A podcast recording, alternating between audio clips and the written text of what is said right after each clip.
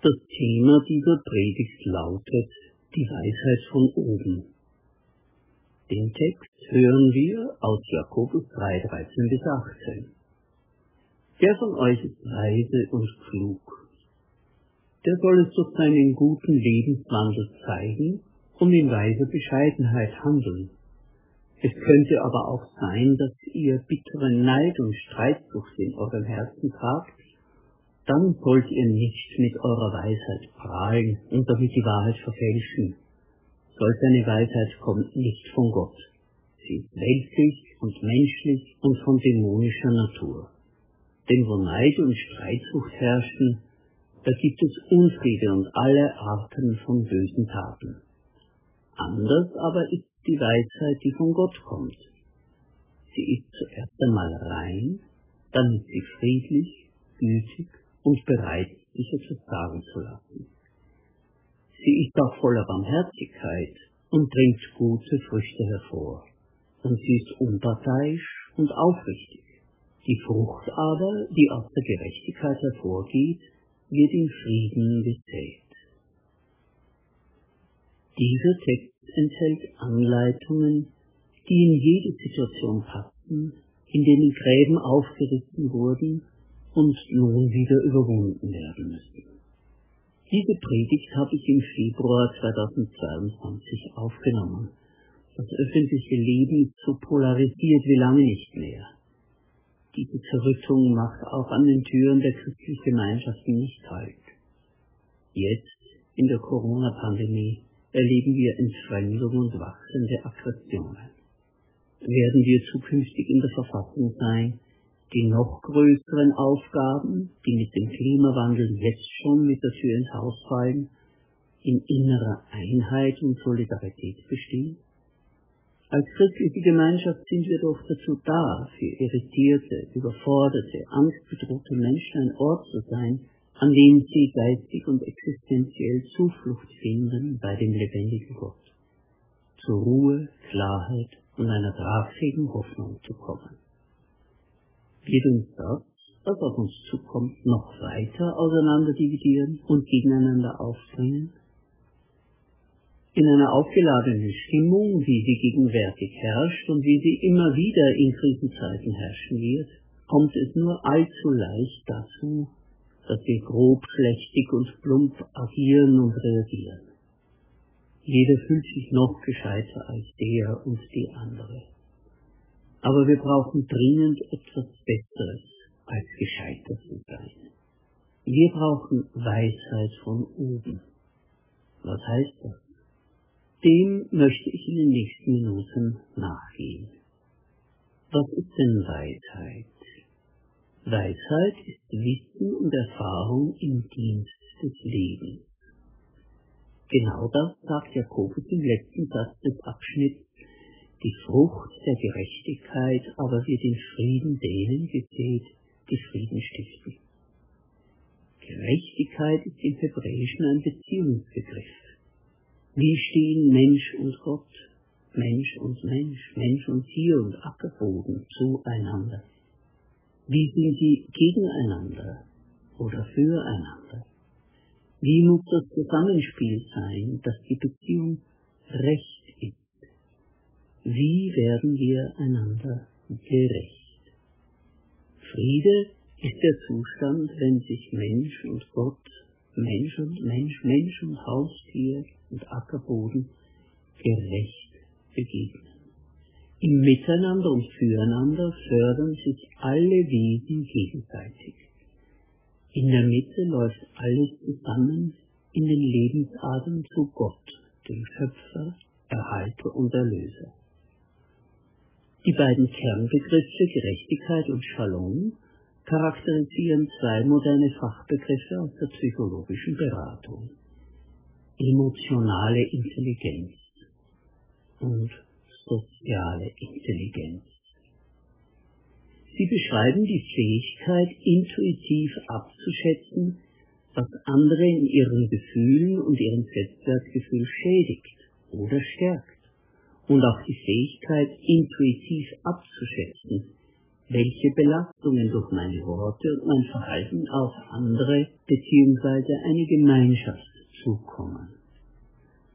Die Weisheit von oben, wie sie Jakobus beschreibt, besitzt eine hohe emotionale und soziale Intelligenz. Im Urtext steckt auch noch die Nuance, dass der Segen von Gerechtigkeit und Frieden nicht nur alle anderen fördert, sondern auch auf den weisen Menschen selbst zurückfällt. Die Elberfelder Bibel macht diese Nuance hörbar. Die Frucht der Gerechtigkeit wird im Frieden denen gesät, die Frieden stiften. Weisheit ist ein friedenschaffendes und das Leben nährende Qualität, von der wirklich alle profitieren.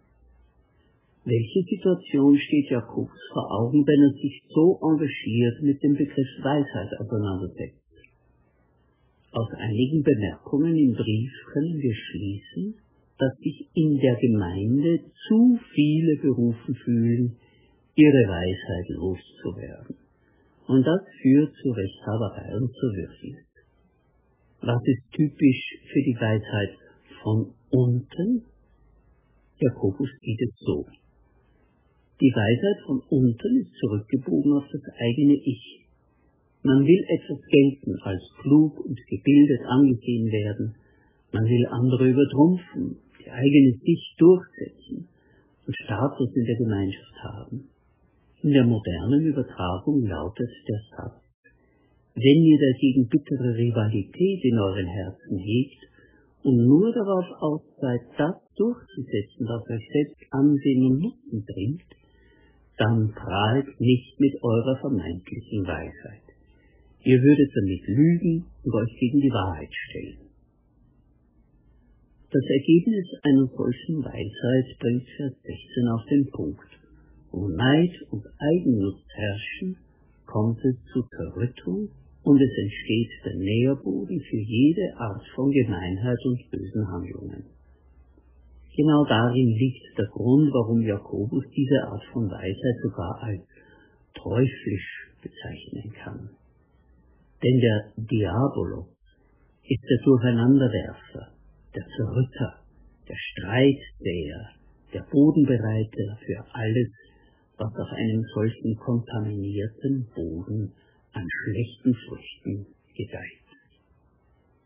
Nun aber genug von der Weisheit von unten höchste Zeit, dass wir zur Hauptsache kommen. Was macht die Weisheit von oben aus? Zunächst einmal Einheit von Erkenntnis und Verhalten. Will jemand unter euch als klug und weise gelten, dann zeige er das in einer Lebensführung, die von Weisheit und Bescheidenheit zeugt. Höchst bemerkenswert ist der Begriff Sanftmut bzw. Bescheidenheit.